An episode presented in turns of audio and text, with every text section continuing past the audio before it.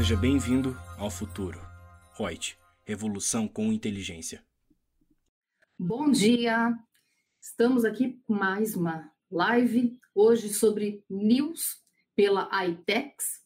É uma empresa de consultoria é, que é parceira da Reut. Eu, Lúcia Yang, consultora de treinamentos da Reut, estou aqui com a minha convidada Lilian Ribeiro, né, que é advogada, ela é sócia da L Ribeiro, também ela é diretora jurídica da iTex. Então, eu já peço para a Lilian iniciar aí falando sobre ICMS. O que, que você tem de novidade de ICMS, Lilian? Oi, Lúcia. Oi a todos que estão nos assistindo. Sempre uma alegria, um prazer participar desse momento. Bom, então, como a Lúcia falou, a gente reuniu aqui um compilado das novidades tributárias das semanas, das últimas semanas, temos uma decisão emblemática do STF a respeito de ICMS para a energia. Né? Então, uh, na última semana, o STF declarou inconstitucional o regime tributário instituído pelo Estado de São Paulo para comercialização de energia elétrica no Mercado Livre. Então, o Estado de São Paulo é, instituiu né, esse regramento da substituição tributária, é, declarando como responsável os contribuintes, é, responsável pelo, pelo recolhimento do ICMS, as distribuidoras de energia no lugar das geradoras. E é, é, esse caso, na verdade, ele levou mais de 10 anos, idas e vindas na pauta, para ter o seu desfecho somente nessa última semana. E, e o que os ministros né, definiram a respeito desse caso é que substituição tributária não é ao bel prazer do Estado definir ou não. Ele precisa estar previsto em lei e o substituto precisa ter vínculo com o fato gerador da obrigação tributária. Né? Então, e no, nesse caso de São Paulo, nenhum deles estava sendo contemplado, não estava previsto em lei e o substituto não tem vínculo, né, segundo o entendimento dos ministros. Então, assim, é, não vale aquela premissa de que o Estado possa instituir o regime da substituição tributária apenas e tão somente porque é mais fácil a fiscalização e a cobrança. Não é assim que funciona, né? É preciso estar previsto em lei e também o substituto precisa ter um vínculo com aquele fato gerador, né? É, então, essa foi uma decisão depois de 10 anos, né, como, como mencionei, que foi definido então pelo STF que é, esse regramento de substituição tributária instituído pelo Estado de São Paulo é inconstitucional, né? Quem, é, quem deve, de fato, o, quem é responsável pelo recolhimento do ICMS são as geradoras, as comercializadoras da energia e não as distribuidoras, porque as distribuidoras elas são terceiras ali, né? Elas não, não fazem parte da composição do preço uh, da, da energia, elas não, não têm uma gerência a respeito disso. Quem, quem determina isso são as, as geradoras, as comercializadoras, mas não as distribuidoras, né? Então era um, era um, um encargo muito é, oneroso né, para essas distribuidoras, é, nesse, nesse caso de São Paulo. Então, tivemos aí um desfecho nessa última semana a respeito desse, desse tema no STF. Lívia, e como que fica daí o que já foi recolhido? Fica assim, ou as pessoas jurídicas que se sentiram prejudicadas, será que podem ingressar com alguma ação pedindo de volta? Tem alguma previsão? É, o que eles decidiram, sei lá, foi mais abrangente ou só decidiram por não ser constitucional? Não deram? É. Não, não foi, não foi instituído, né? É, ou melhor, foi instituído que esse regramento era inconstitucional, né? Que é a substituição tributária. Então, assim, o tributo de fato era devido, né? Então, o ICMS é, de, é devido. Porém, o responsável tributário é que estava ali de uma forma equivocada, porque, como eu falei, né, não existia previsão legal para isso, é, e tampouco as distribuidoras tinham relação com o fato gerador. Então, é claro que né, é, as, as, distribuidoras, no caso, né, que se sentiram lesadas por isso, é, poderão buscar o seu direito né, para a declaração de, dessa inconstitucionalidade, no seu caso, caso a caso, né? Eu sei que São Paulo, parece que Rio de Janeiro também copiou esse modelo de São Paulo, é, talvez alguns outros estados também tenham copiado, então sim, mas, é, enfim, né, fica aí mais um julgado emblemático do STF. Como tantos outros, né? Como tantos outros. Ave Maria, que loucura. Já não basta a legislação ser confusa, mais isso ainda. Meu Deus. É. Imagina. Parece algo, parece algo simples, né? Porque demorou 10 anos para ser. Meu Deus, pois é. Realizado, né? É. Tem empresa que não dura 10 anos. Imagina. Verdade. Né? Verdade, verdade. E isso impacta, né? Impacta muito para as distribuidoras. Imagina, elas passaram 10 anos é, esperando, aguardando uma, uma definição, né? Então, realmente é, é algo difícil de lidar. Bom, o outro tema que foi escolhido é sobre o STJ, que começou a julgar sobre a isenção da COFINS para patrocínio de eventos educacionais. Bom, primeiro a gente tem que falar o que, que são entidades imunes e as isentas. Imunes estão previstas lá na Constituição Federal, artigo 150, inciso 6, né, tem várias alíneas lá que traz especificamente, e tem lá uma linha que fala das entidades educacionais. E aí, quando você fala em imunidade, então, prevista na Constituição Federal, é uma figura jurídica bem mais forte do que uma isenção, já falamos na isenção, e é dito que é, é imune a imposto sobre renda, patrimônio, serviço. A parte do INSS, da contribuição social sobre o lucro, artigo 195, acho que é 195, parágrafo 7 se eu não me engano, da Constituição, que traz uns regramentos que têm que ser seguidos para você ter o benefício de não pagar. Aí, em relação ao PIS, tem o PIS, que é 1% sobre folha de pagamento. E COFINS não é imune, é isenta sobre o que eles dizem, isenta sobre receitas próprias. E aí, Receita Federal vem com instrução normativa e mesmo na parte de perguntas e respostas de pessoa jurídica, a gente vai lá num tópico que só fala em imunidade e isenção, ele diz o que, que são receitas próprias. E daí tem e o que são receitas não próprias. Então, sobre receita própria, é classificado como isenta, não paga a COFINS. Beleza, isso na imune. E na isenta? Isenta é dada por lei ordinária, que é muito mais fácil de você é, fazer cair essa lei, revogar isso e passar a ser tributado.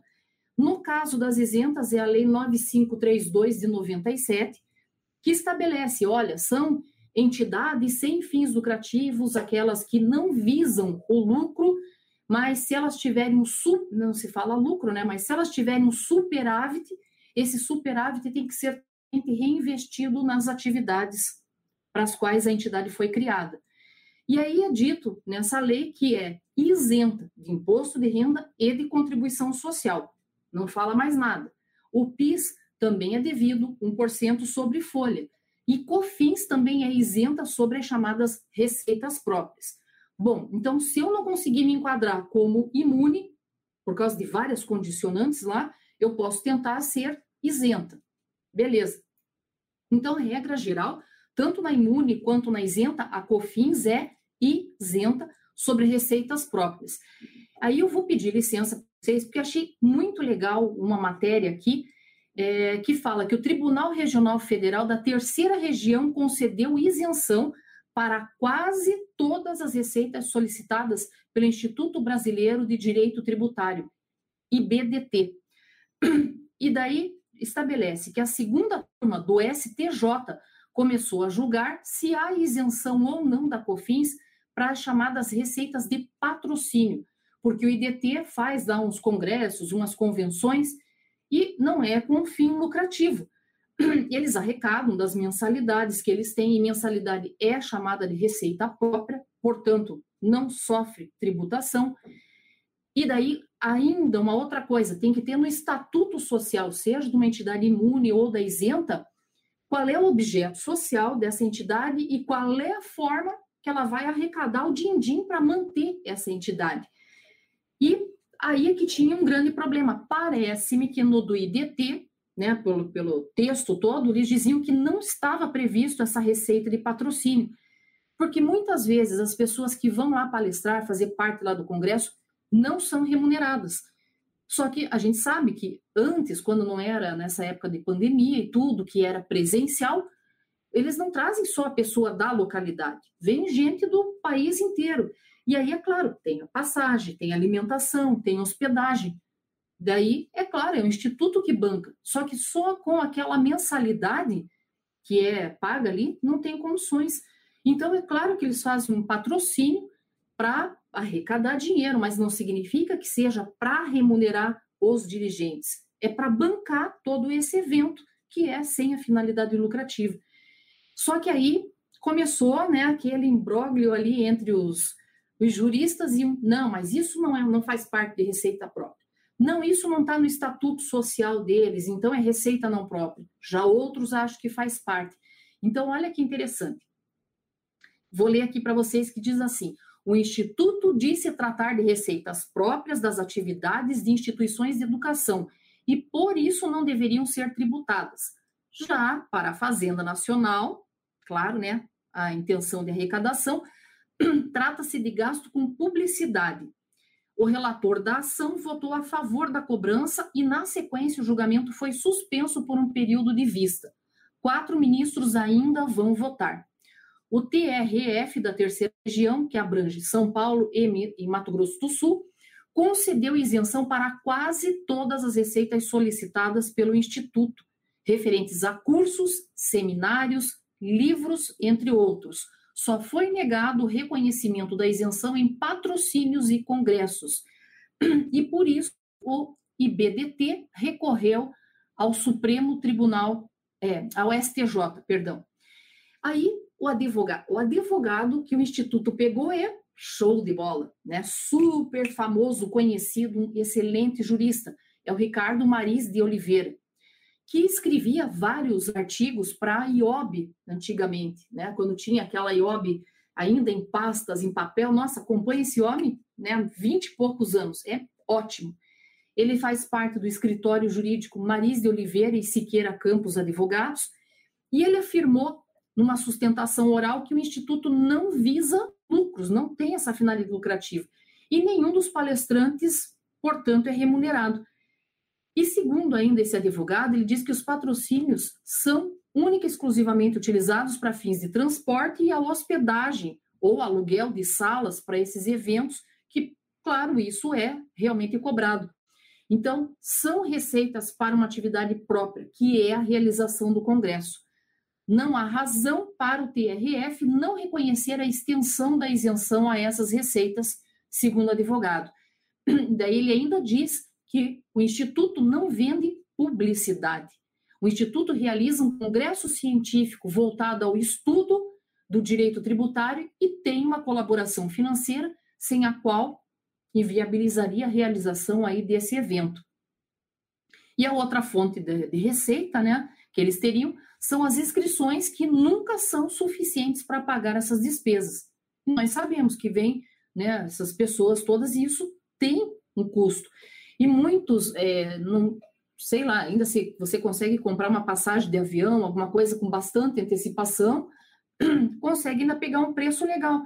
Mas e se, por exemplo, um palestrante que estava marcado, de repente furou e não pode, você tem que achar um outro e que é de outra localidade, você tem que daí trocar passagem, pagar a diferença. A gente sabe que se é em cima da hora, isso sai caro para caramba.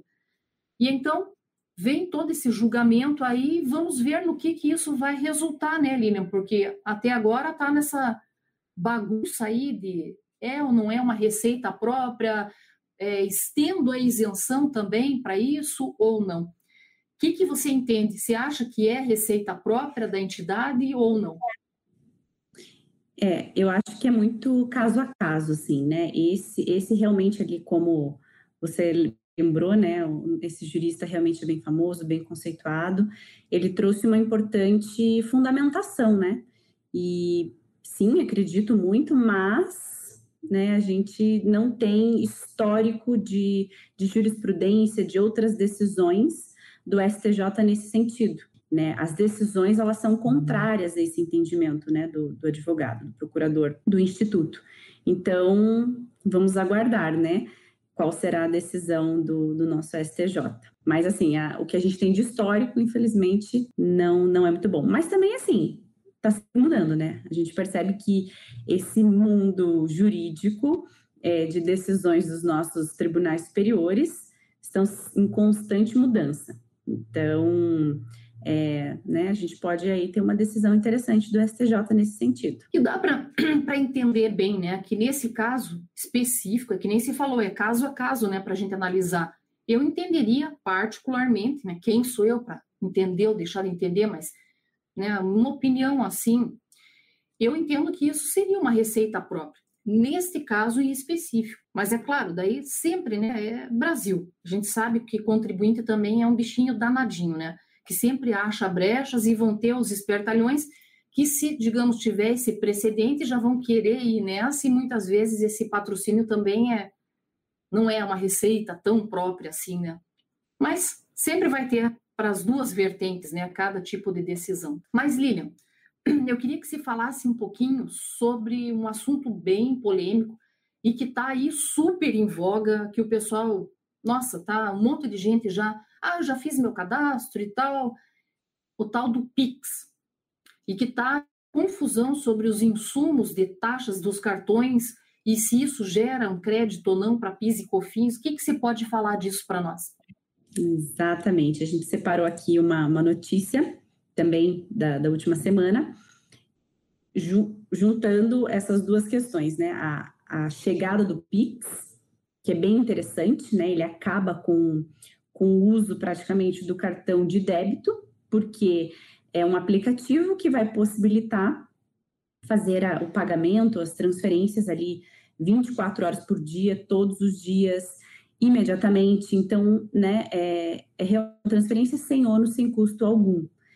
Então, é realmente muito atrativo, é, é algo que tem se falado muito, né? Você abre no, no aplicativo do, do Internet Banking, qualquer banco, é, enfim, você já aparece ali, né, o Pix para cadastramento. Ele começa a partir de novembro, então me parece ser algo realmente muito atrativo é, para quem consome, para quem vai receber também, né?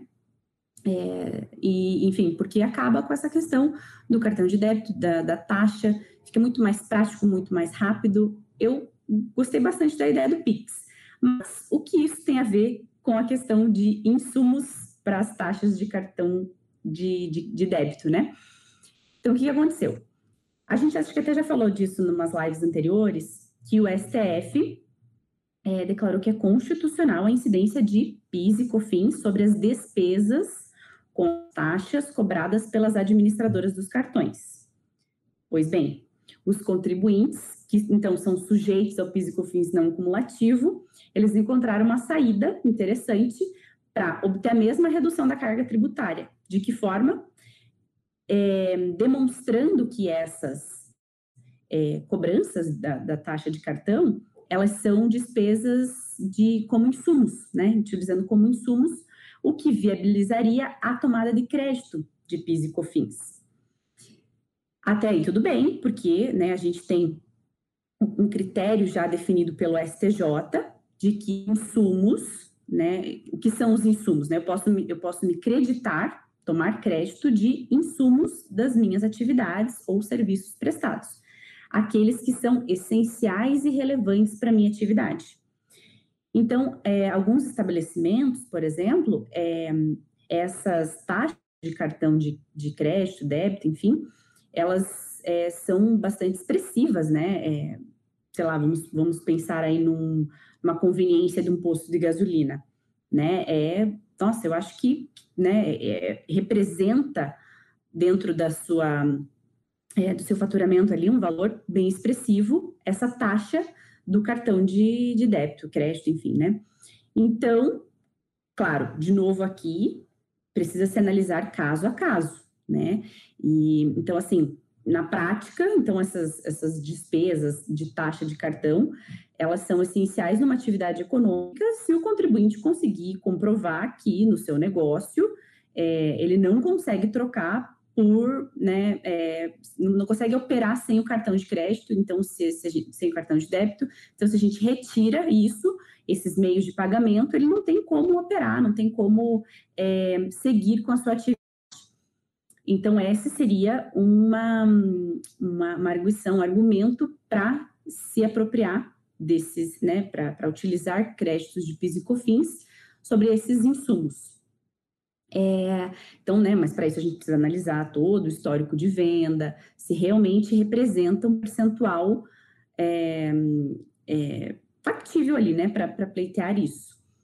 Mas, aí agora linkando com o que a gente falou a respeito do é, é, quando ele começar a operar de fato, hum, cai por terra essa, essa, esse argumento de que é, as taxas né, do cartão de débito são expressivas, porque eu pressuponho que muitos vão se utilizar, né? Ele vai começar a se tornar conhecido e muitos contribuintes, é, é, consumidores, enfim, praticamente todo, porque é muito vantajoso, é muito atrativo. Então, com isso, né, essa, esse argumento de declarar como insumo essas taxas né, do cartão de débito vai cair por terra. Então, o que, o que nós, como é, é, juristas, né, e estamos atuando aí no mercado, a gente indica que estabelecimentos, né, é, prestadores de serviços que eventualmente é, se utilizam ou querem se utilizar desse argumento, né, e, e dessa tese, digamos assim, precisam agir agora, né, pleitear o passado, porque daqui para frente o PIX poderá ser um entrave para essa, para essa tese, para essa, para essa arguição, né? Porque com certeza vai, vai cair bastante o número da, da taxa do cartão de débito. Que é interessante para todo mundo, na verdade, né? Mas a respeito dessa tese, a gente pode, então, é, vislumbrar aí, recuperar o passado, mas daqui para frente, não mais. Lília estava pensando aqui, se falando, bom, se o banco, né, ou uma operadora, ela, é, a receita dela hoje é em cima dessas taxas que são cobradas, né? Ou, digamos, se, se fosse até um cartão de crédito, daí o juro que tem em cima, isso tudo é a receita deles. Mas e para o PIX? É, qual que seria a receita deles para fins de uma tributação? Você já chegou a pensar nisso? É que o PIX ele é uma é um mecanismo do próprio Banco Central, né? Então, uhum tem uma, uma, um regramento diferente, é vinculado ao Banco Central, é, e, e para promover realmente essa facilidade e também, claro que a gente não pode é, duvidar disso, né, de um, de um controle, de uma fiscalização uhum. também dessas transações, né, porque ela é vinculada direto ao Banco Central, então essas informações todas elas estarão ali é, aparentes, né, ao Banco Central e, enfim, ao governo é que é tão difícil, né, é, ser concedido algum tipo de serviço e gratuito, que a gente fica meio assim, né, alguém estaria patrocinando, como é que seria? É uma plataforma, e nessa plataforma alguém, digamos, pode fazer propaganda, e daí eles ganhariam por ceder espaço, sei lá, é estranho, porque é novo, né, isso tudo ainda para nós. Exatamente, é, o Pix ainda é novo, eu, eu confesso que ainda não, não me cadastrei, não, assim, é interessante, gente já ouviu falar, é interessante, eu sei que ele é vinculado ao Banco Central, então, e, e vai promover isso, né? A possibilidade de transferências é, eletrônicas automáticas 24 horas por dia, sem custo algum. Só precisa realizar um cadastro e tal. E vinculado ao Banco Central. Então, é, eu me limito a saber disso, mas, é, mas assim, é, eu, eu acredito que, que, que é a, a modernidade, né? A, a tecnologia aí avançando e, é, e trazendo, na verdade, comodidade para todos nós, né? Nos aguardar, né, para ver como é que isso vai se dar aí. Mas é bem, bem lembrado é, que você colocou ali de justamente ser é, uma forma de arrecadar informações, né, de ter o controle ali, a transparência de todos esses dados, né? Esse aí acho que seria o maior filão que teria para a instituição, né? É, nunca é só um pensamento simplesmente. Né? É, é, tem. tem também, né? Que também é legítimo, mas é, claro. Existe, né? Existe. Já tem a doença financeira, né, Lilian, que também é uma forma de você pegar informações é, bancárias. Porque uhum. tem lá, seja a pessoa física ou jurídica que movimentou lá, vai para o e-financeira que passa para a Receita Federal. É, já tem aquela DME, que é aquela declaração que se o cara andou aí com dinheiro vivo, não transacionou pelo banco, é, também tem né, que entregar essa declaração dizendo qual é a origem do dinheiro, para que, que vai ser utilizado, né, identificando a, as pontas que estão transacionando. Tem lá uma declaração que a gente preenche para o próprio Banco Central, dizendo de bens e direitos que você tem fora do país, que tinha mais de, acho que era um milhão de dólares, uma coisa assim, em dezembro, que daí você entrega uma declaração. Quer dizer, nossa, fonte de informações do contribuinte tá assim, né, lotado. Mas, quer dizer, é mais uma mãozinha que eles têm ali para poder manobrar melhor aí os contribuintes. Eita, eu também com os contribuintes aqui, com os consumidores, realmente. É que a gente fala tanto de tributo que todo mundo é contribuinte, né? Ah, mas é, né? De fato é, todos nós somos contribuintes. Bom, e você falando nessa parte toda de, de alterações, né, que se falou anteriormente ali, de alterações de cabeças pensantes aí nos tribunais e tudo. Outra que veio de notícia assim também que tá, nossa, uma confusão, um monte de gente crítica. Bom, tudo que você faz é uma crítica, né?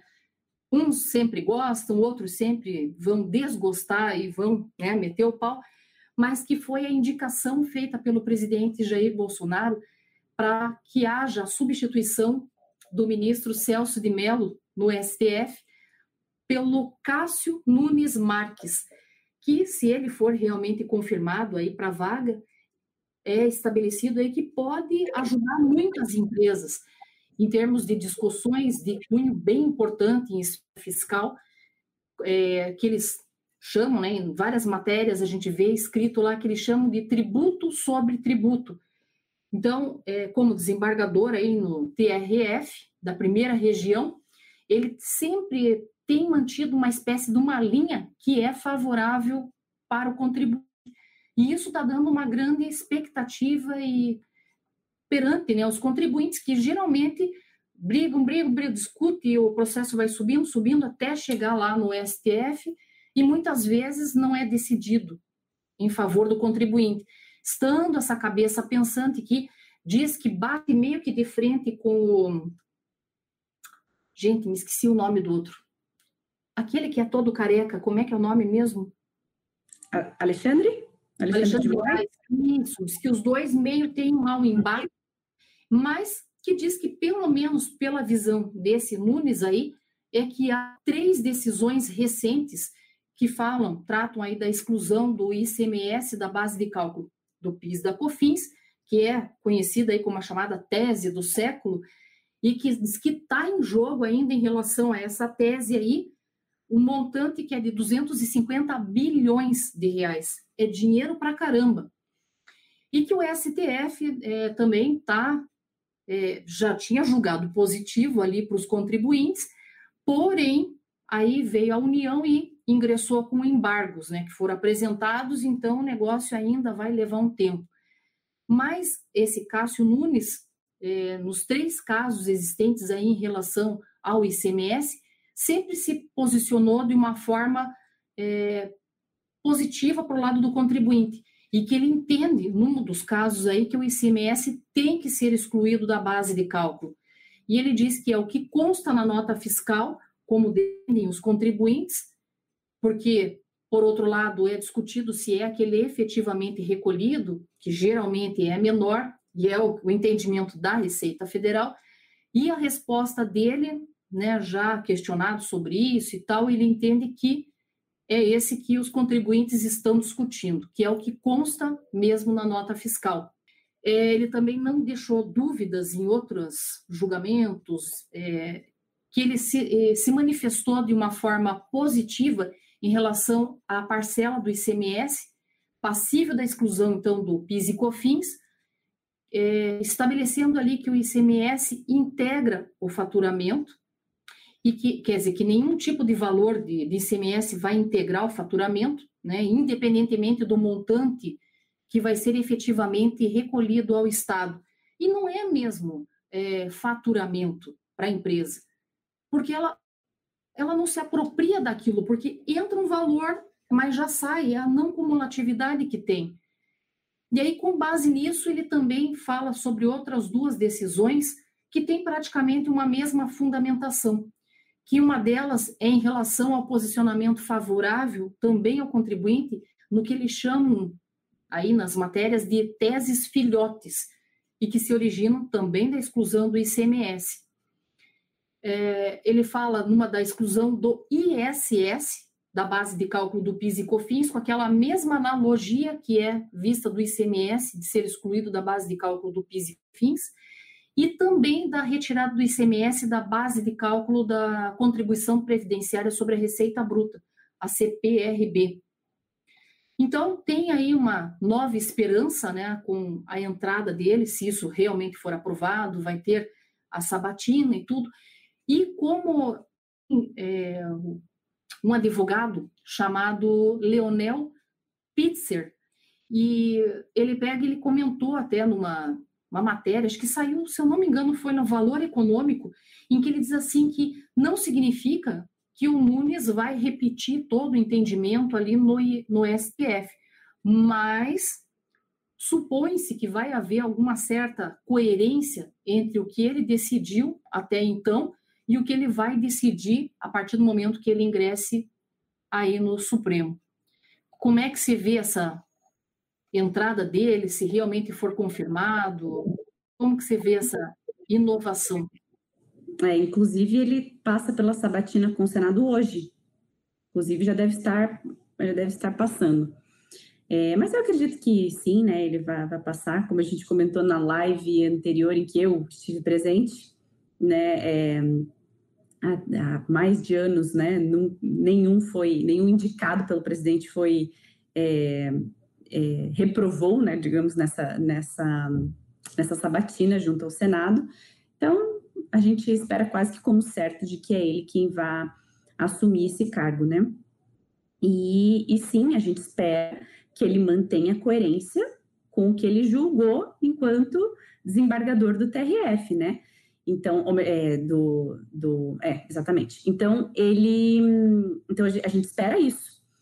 E, e é muito interessante porque é, o, o imbróglio que a gente, né, é, tem esperado aí, todos os contribuintes estão esperando, é que se defina nesse embargo de declaração pendente ainda no STF a respeito daquela tese emblemática, né, da exclusão do ICMS da base de cálculo do PIS e da COFINS, qual é o, o valor do ICMS possível de exclusão da base de cálculo do PIS da COFINS?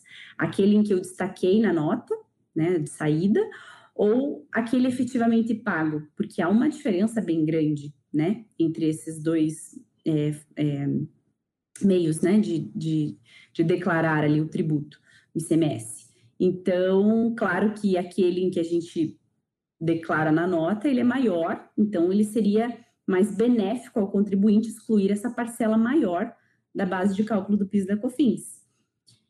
Esse é o entendimento do, do Cássio, né? Então, a gente, a gente espera então, que ele, agora, né, assumindo esse cargo, esse posto, também possa é, estender né, o entendimento dele até então proferido para esse caso do, do embargo de declaração nessa tese emblemática, como você bem apontou, mais de 260 bilhões envolvidos.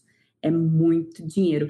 E referente também às teses, né, que você falou, as teses filhotes, né, a exclusão do ISS da base de cálculo do PIS da COFINS, CPRB, então esse montante aí, e assim, também seria é, completamente absurdo, digo até esquizofrênico, que o STF se posicione de forma contrária agora ao entendimento já proferido por ele, né, esse tributo, é, aquele em que a gente, né, destina aos cofres estaduais, no caso do ICMS e ISS municipal, ele apenas transita a contabilidade da empresa, mas ele é destinado aos cofres públicos.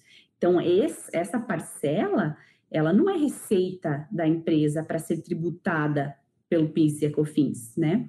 Então, esse julgamento também, esse entendimento também deve ser estendido a essas teses filhotes, né? Digamos assim. Vamos, vamos aguardar, né? Eu espero que. Vamos ver como é que vai ser a sabatina dele hoje. E, e a, a postura dele agora enquanto ministro do STF, né? A gente espera que mantenha a. Pois é. É, tem que ter aí uma, uma folga para o contribuinte, né? Pelo amor de Deus. Só que olha o reflexo que isso pode gerar, hein, Lilian, para os cofres públicos. É, economicamente. É, é como se fala, é um valor alto e ainda no momento econômico que o país está passando, né? É, é complicado. E daí eles poderiam, acho que, julgar de novo politicamente, como eles sempre fazem, de dizer que vai ter um efeito erga omnes também. Pode, né? Politicamente, que é só para aqueles que ingressaram com ação, e daí para os outros vai fazer o quê? Foi, né? Porque senão vai dar uma, um furo nos cofres públicos, de onde é que eles vão tirar dinheiro e tudo. Vocês estão alegando que não tem grana para dar esse auxílio emergencial, para dar essa continuidade, que daí também não sei como é que vai ficar a economia do país e tudo piora para caramba, porque é o que ainda está levando mais ou menos né, o, o povo. Se não tem para isso, vai ter para pagar essa, esse valor. Né? Então fica com. Bilionária, né? Pior, se também não paga esse valor, se não dá ganho para o contribuinte, que, é, que credibilidade que você tem no Poder Judiciário? Segurança jurídica, né? Vai gerar uma insegurança jurídica absurda. Olha que, que situação difícil que você tem que é. ponderar, colocar na é. balança, né? Questão exatamente. econômica, jurídica mesmo. Uhum, exatamente. Mas, Lilian, fala lá o que mais que você trouxe de novidade. Deixa eu desmutar aqui. Bom, então, na sequência aí do que, do que estávamos falando, né? Uhum. É, temos também aqui bases de cálculo justificam diferentes decisões.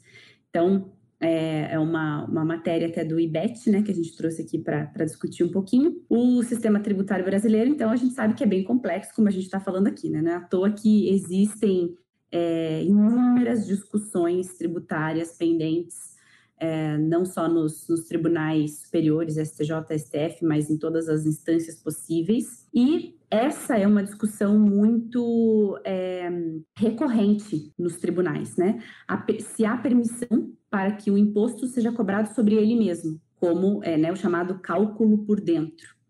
Então, assim, a gente tem o caso do ICMS, né, muito clássico, de que é, incide sim o ICMS sobre o próprio ICMS, né, porque tem ali a composição do valor do, do bem, né, do, do produto, é feito um cálculo do ICMS, né, quanto a alíquota ali sobre esse valor, e sobre esse valor da operação incide o destaque do, da alíquota própria do ICMS.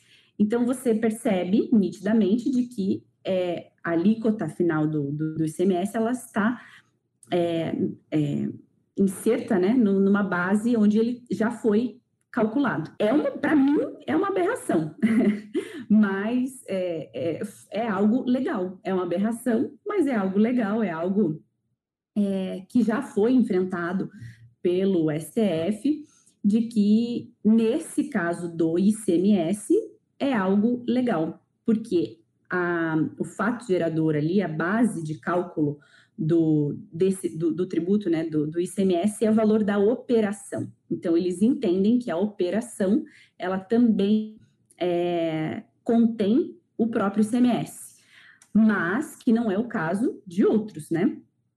Então, ao mesmo tempo, é proibida a cobrança de um tributo dentro de outro, como é o caso que a gente acabou de falar, do ICMS na base de cálculo do PIS e da COFINS.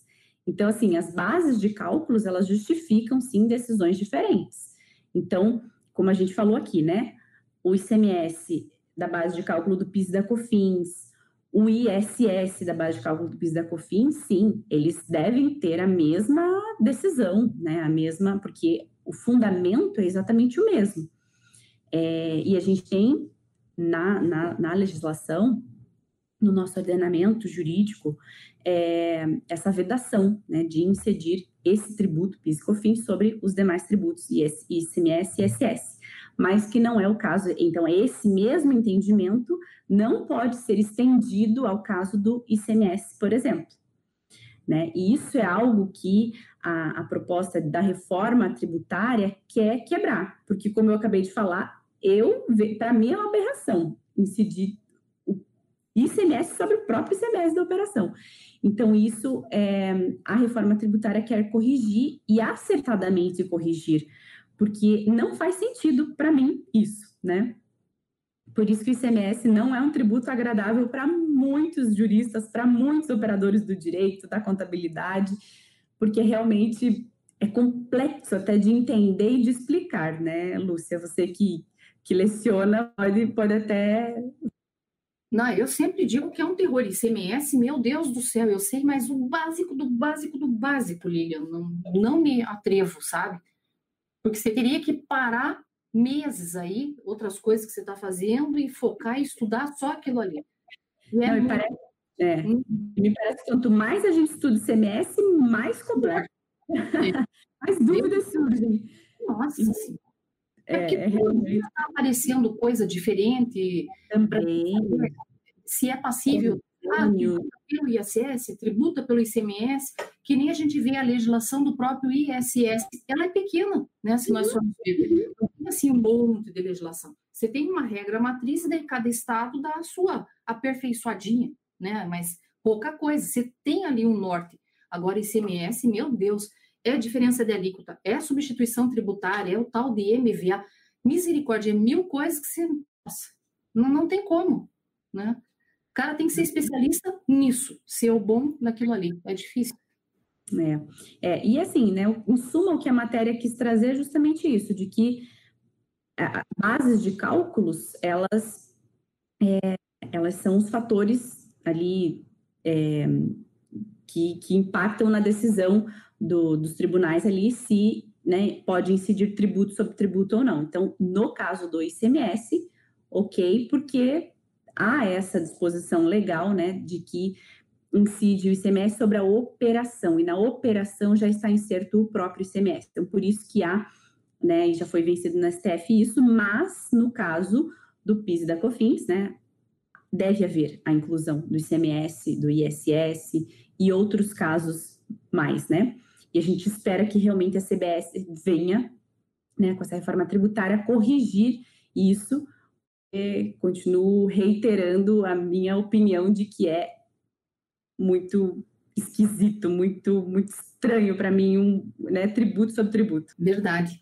Lilia, você podia falar um pouquinho também, é, então, uma matéria também que a gente viu que é da segunda turma do Superior Tribunal de Justiça e que fala na denúncia por crime falimentar e que isso pode autorizar um redirecionamento da execução fiscal para a pessoa do sócio. Você chegou a ver essa, essa matéria, né? Vi, vi. É, é, ela é bem, ela é bem importante, né, para a gente tratar aqui também, porque realmente, né, a, normalmente quando existe, né, o crime falimentar, existe também é, uma, uma execução fiscal em trâmite, porque houve sonegação, né, houve não pagamento de tributos, que gerou ali uma execução fiscal, porque houve um crime falimentar. Então, é, esses dois acontecimentos, dois eventos, eles estão muito atrelados. E essa decisão do, do STJ, ela veio exatamente nesse sentido, de haver a possibilidade de redirecionar a, a execução fiscal para os sócios que foram é, condenados ou não, não condenados já com trânsito em julgado, mas que esteja correndo uma ação penal por crime alimentar. Então, nesse sentido, é, até, digamos assim, acelera, né? Porque normalmente esses dois casos, né, tanto uma execução fiscal nesse sentido, quanto é, crimes falimentares, né, nessa seara aí, se delonga, né? O processo se delonga, se estende, é, são muitas questões arguídas, provas, materialidade do fato e tal. Então, com isso, né, a gente vislumbra aí uma possibilidade de, de escoamento maior, né, de, de, de celeridade, digamos assim, é, para a execução fiscal, quando ela é já direcionada para o sócio que foi é, punido, que já foi, né, que já tem, na verdade, uma, uma, uma ação penal em face de crime falimentar. E muito se discutiu no, no, no, meio jurídico se seria legal ou não. Mas fato é que a gente tem uma previsão no CTN, no artigo é, 135, que permite né, esse, que, que o sócio seja penalizado, né, se for comprovado, obviamente. É, e a LEF também, né, a Lei de Execução Fiscal também é, permite isso. Então, a gente tem posições legais nesse sentido. É, o STJ, então, ele, na verdade, é, trouxe, né, é, reafirmou, na verdade, que uma, uma disposição legal. É, o que talvez seja um pouco diferente que ele trouxe né, nessa decisão é que, em eventual absolvição da ação penal, então, digamos assim, numa ação penal por crime falimentar, né, o sócio tenha é, sido absolvido, isso não quer dizer que é, esse redirecionamento da execução fiscal ele deva, deva ser também revogado. Por quê? Porque é, o ato ele pode não constituir um ilícito penal, mas ele ainda assim pode continuar sendo é, representar né, uma infração à lei civil, fiscal, administrativa etc. Então, é, nesse sentido, ele trouxe algo, né, uma, uma interpretação para essa situação, para a lei, um pouco diferente. Então, né, ah, não, mas eu fui absolvido na, na esfera penal por crime falimentar, ok, mas ainda assim existiu é, o não pagamento do tributo ou alguma infração civil, comercial, administrativa, enfim, que, que possibilita esse redirecionamento, né, da pessoa jurídica para a pessoa do sócio. Então, é bem, é bem sensível, né, essa, essa. Seria uma desconsideração da personalidade jurídica? Perfeito, é isso mesmo, que também é algo permitido legalmente, né? Então, Artigo 5, né, do Código. Exatamente. Mesmo, né? Uhum, exatamente. Então, assim, é só o que realmente pairava, assim, uma dúvida é nesse redirecionamento, né? Porque foi proposto uma execução fiscal para pessoa jurídica, eu vou redirecionar então, é, essa, essa era a discussão, e também essa discussão que eu acabei de mencionar, de que, ah, ok, o sócio foi absolvido na esfera penal. Então, é, inviabiliza o redirecionamento? Não. A decisão do STJ foi de que não inviabiliza o redirecionamento. Continua sendo legal esse redirecionamento para o sócio, ainda que na esfera penal ele tenha sido absolvido. É, Lilian, só comentar aqui, nós temos a Kelly, e ela diz: Vocês saberiam algo sobre tributação sobre operações eletrônicas? Kelly, eu vou te falar que daí é, hoje a live é específica de news, né? Então a gente não trouxe esse assunto em específico. Esse assunto nós estamos guardando para fazer uma específica só sobre tributações de prestação de serviços, de comércio eletrônico, voltado mais para isso. Tá já na nossa listinha lá de temas que nós vamos fazer uma live própria. São aquelas que são nas terças ou quintas-feiras às 20 horas. Então, fique ali atenta que logo, logo nós vamos disponibilizar uma live para esse assunto. Ele já está na nossa linha ali, pra, na nossa listinha para podermos falar sobre isso. Inclusive, eu já tinha convidado até a Lilian, né, Lilian, para a gente debater um pouco sobre essa parte, mas é que nós estamos voltados mais dentro desse mês à temática do lucro real, até em virtude do curso. Já vou aproveitar e falar rapidinho aqui do curso para você se tornar um especialista em lucro real. Um curso que a Reut está disponibilizando.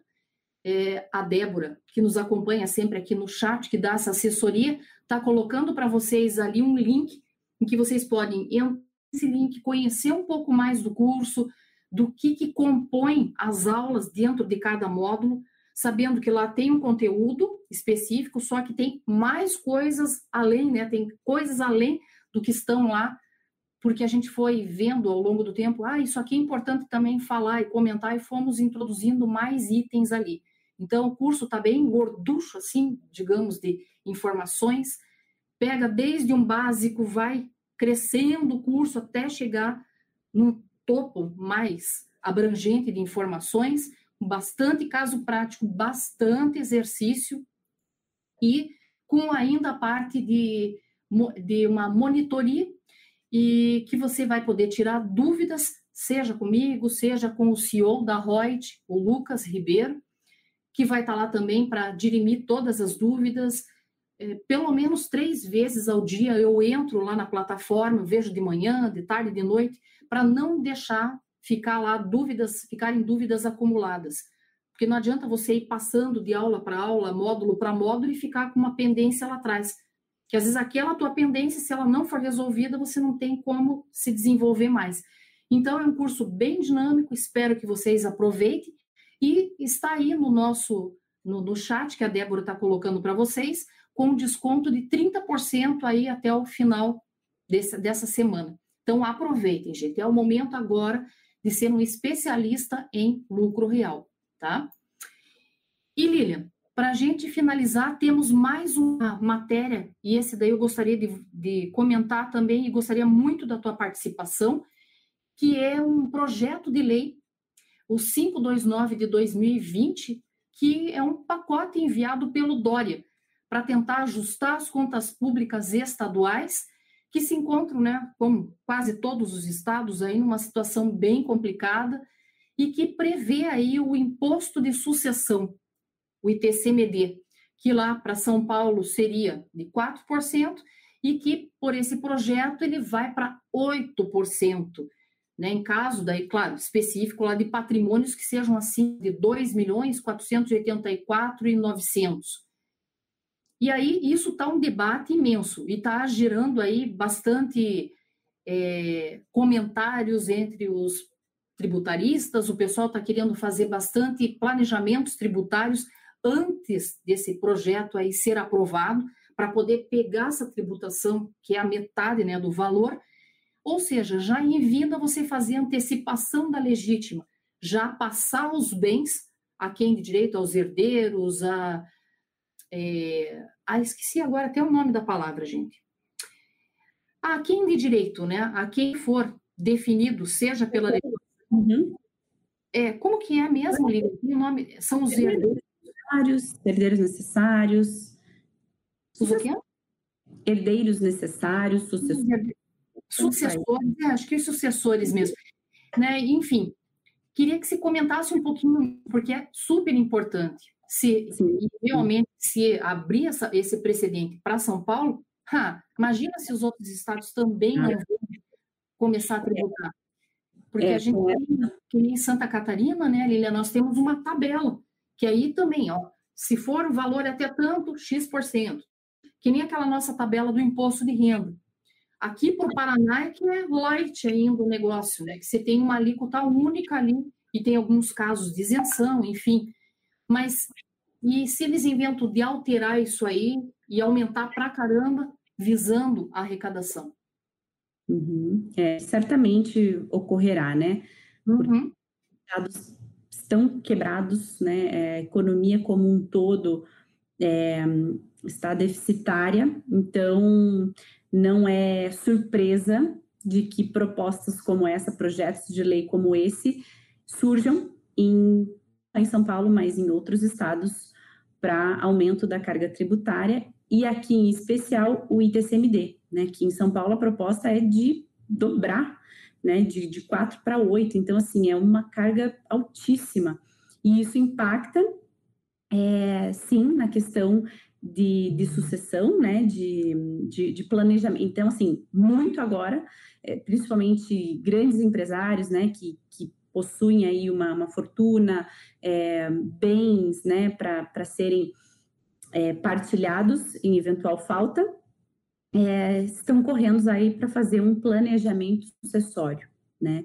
É, então, assim, existe realmente é, muitos bons planejamentos nessa área, e eu acho que esse é o ano, então, né, para ser feito isso, para correr atrás disso, é, a gente tem uma dificuldade, né, de planejar o futuro é, e até de pensar a respeito disso, né, de morte. Ninguém quer pensar sobre isso, mas fato é que quando chega a hora, é, quem não se planejou antes sofre bastante com isso, né? Aqueles que ficam sofrem bastante com isso porque não é raras as vezes em que há conflito entre familiares, é, dilapidação do patrimônio, enfim, uma série de fatores.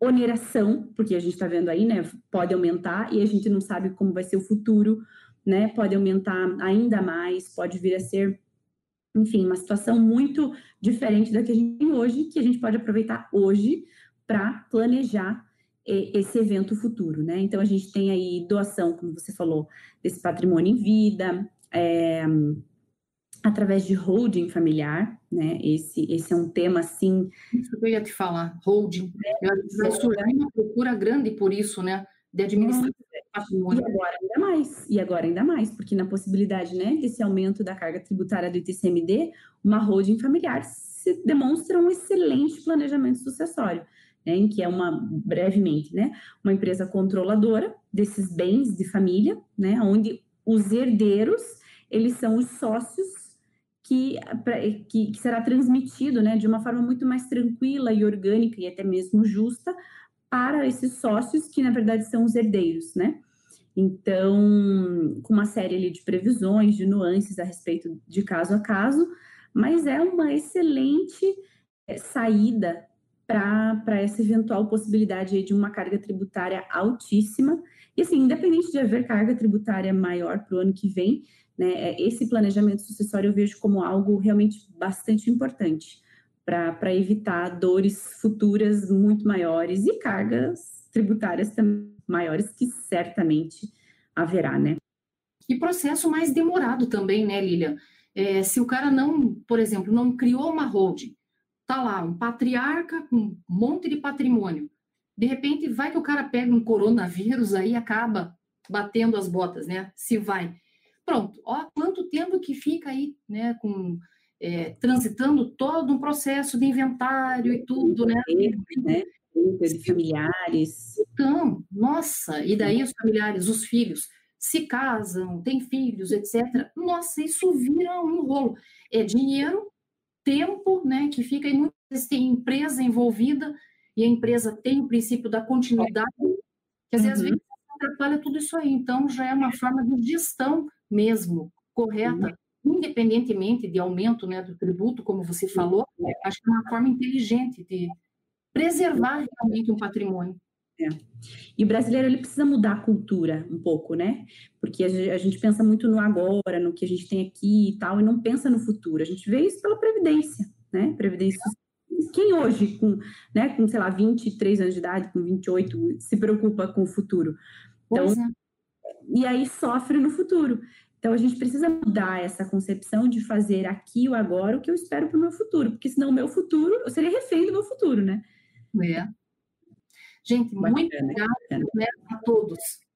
Um bom dia. Gostou do nosso podcast? Acesse youtube.com/barra aí e assista a versão em vídeo. Deixe seu like, compartilhe com seus amigos e se inscreva no nosso canal. E não se esqueça de ativar as notificações para acompanhar nossos conteúdos semanais. Aproveite! Até mais!